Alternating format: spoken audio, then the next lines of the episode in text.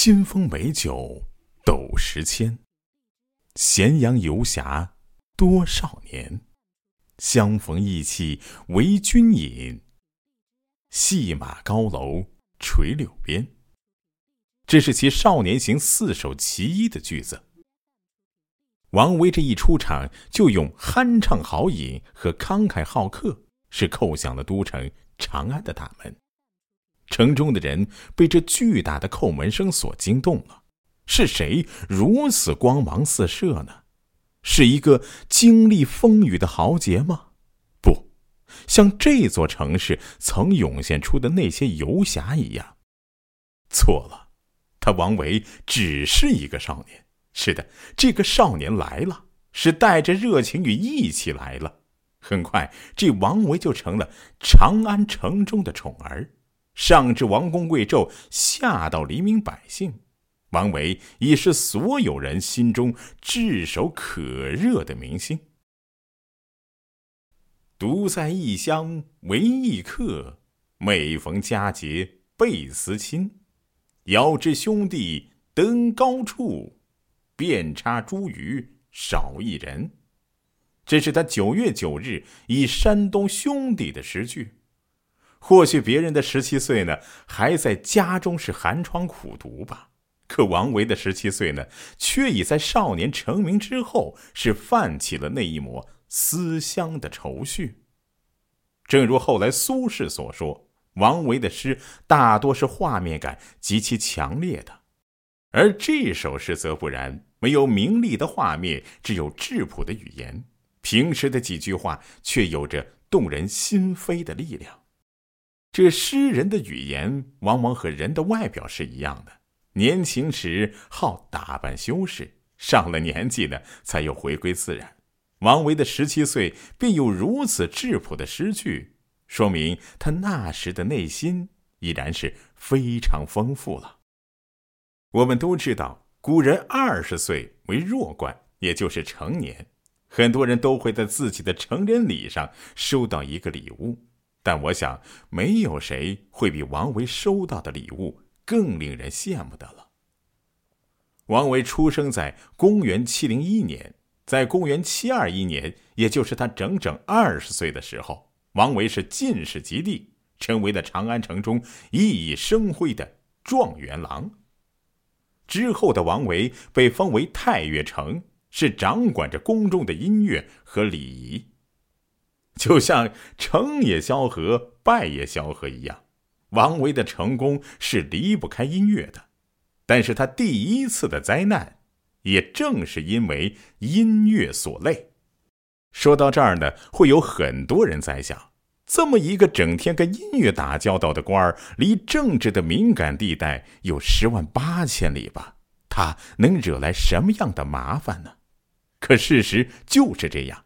只因为他在一次排练舞蹈时看了伶人舞黄师，而黄这个尊贵的颜色只能为帝王所赏。年轻的王维就从一介经世的高官，是被贬为冀州的粮仓保管员，从此世事艰辛，他是尝了个遍呀。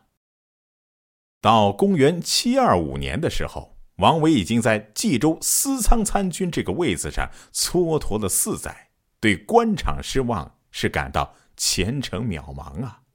尤其是对家人，无论是年迈而不能侍奉的母亲，还是久别而无法团聚的妻子，他都深感愧疚。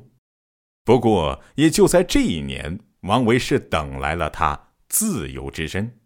这一年，玄宗是泰山封禅。大赦天下，他这个贬官总算是有了辞职的资格。王维便如离弦的箭，奔回了家中。公元七二九年，王维是又回到了京城，潜心礼佛，并且结识了孟浩然。这样清幽的生活已经过了几年，尤其是与妻子琴瑟和鸣的日子里，让王维错以为噩梦都已经结束了。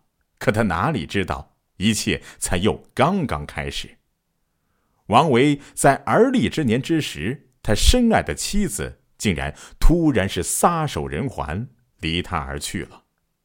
历史上也留下了一种说法，说王维的妻子是难产而亡。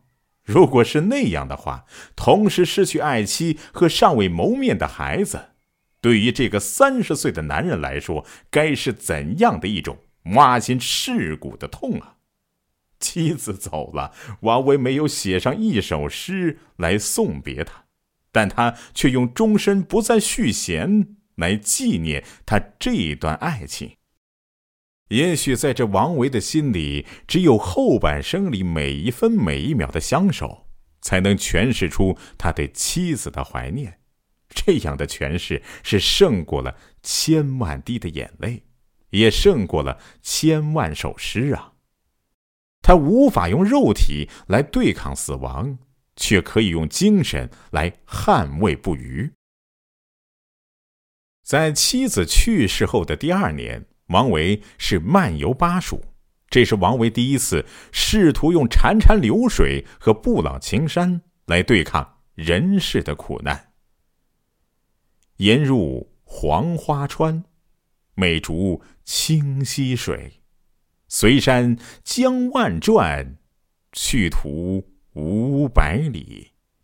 声喧乱石中，色静深松里。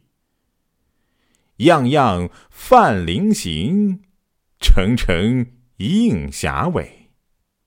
我心素已闲，清川单如此。清流磐石上，垂钓将已矣。这是王维的清溪。欢跳的流水是这寂静青山里的精灵。而水色却在深松翠柏里显得格外宁静。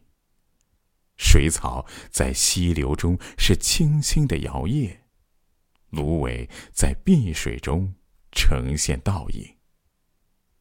此时他的心早已安然，如同这清澈的流水一般。王维胜利了，蜀地的风光是抚平了他的伤痛。从此，他知道世间不只有不堪，在广袤的山水里，还有一种滋味叫清欢。在这接连的打击之后，上天是终于睁开了他昏昏欲睡的眼，是看到了人间还有一个苦命的人，叫王维。于是，在几年之后，一代贤相张九龄是走马上任，他把已渐渐被朝廷遗忘的王维。拔要成为右拾遗，这个右拾遗官位虽然不高，却可以为皇帝谏言献策。在张九龄的眼中，以王维的才华，前途是不可估量的。然而张九龄却又失算了，因为仅过了这一年，西域便发生了战争，王维是调任监察御史，并伴随着一道圣旨。离开了京城，是担任河西节度使判官去了。这降职边塞，这显然又是王维犯了错吧？可他什么错也没犯，不过是张九龄因遭奸人诬陷而降职，王维也就跟着一损俱损了。如果一定要找一个王维自己的原因，那大概也和下面这件事有点关系了。玄宗有个哥哥是宁王李宪，是依仗着自己的权势强抢民女，破坏了一个卖饼人本来宁静的生活。一日，李宪是宴请宾客，竟把那卖饼人招至府中，女人则见到原来的丈夫，潸然泪下。王维听说了事情的原委，怒发冲冠啊！当场是做了一首《西夫人》，来讽刺李宪这荒淫无耻的行径。在李唐的宗室兄弟之中，玄宗跟李宪的关系比较亲密，而李宪又对王维是怀恨在心，于是王维就被排挤出了京城，也就不难理解罢了。单车欲问边，蜀国。过居延，征蓬出汉塞，归雁入胡天。大漠孤烟直，长河落日圆。萧关逢侯骑，都护在燕然。这就是王维走出中原时的心情了。他觉得自己仿佛就是一棵飘摇不定的蓬草，一只无奈北归的孤雁。这蓬与雁多是漂泊无依的游子象征。王维作为朝廷的命臣，却用他们来形容自己，可见内心是有着一种被抛弃的荒凉啊！忽然，大漠中的一道孤烟是在他的眼前直冲云霄。寂寞却又坚毅，茫茫的黄河尽头的落日啊，显得是悲凉，但是雄浑。这一幅画面是瞬间治愈了王维。既然注定要大漠穷秋，何不纵情驰骋啊？这边塞风光，何尝不是另一种清欢呢？于是，这王维是又吹了一年边塞的风。也享受了一年自由的时光，在那无垠的大漠之中，漫天是黄沙，没有人是在意这个颜色的；在那硝烟弥散的战场上，号角边上，也不会有人盯住他的诗不放。在这边陲大漠，王维是可与战时归来的将士们一起策马奔腾，追鹰逐兔，溅起的尘埃仿佛将这苦恼。隔离开来，在这古往今来，多少人是痛诉过边塞的苦，而王维呢？他难道就真的没有苦了吗？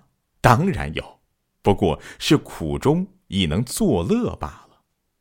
于是这王维是爱上了边塞，可是啊，这上天弄人啊，上天往往是以夺走你的快乐为乐。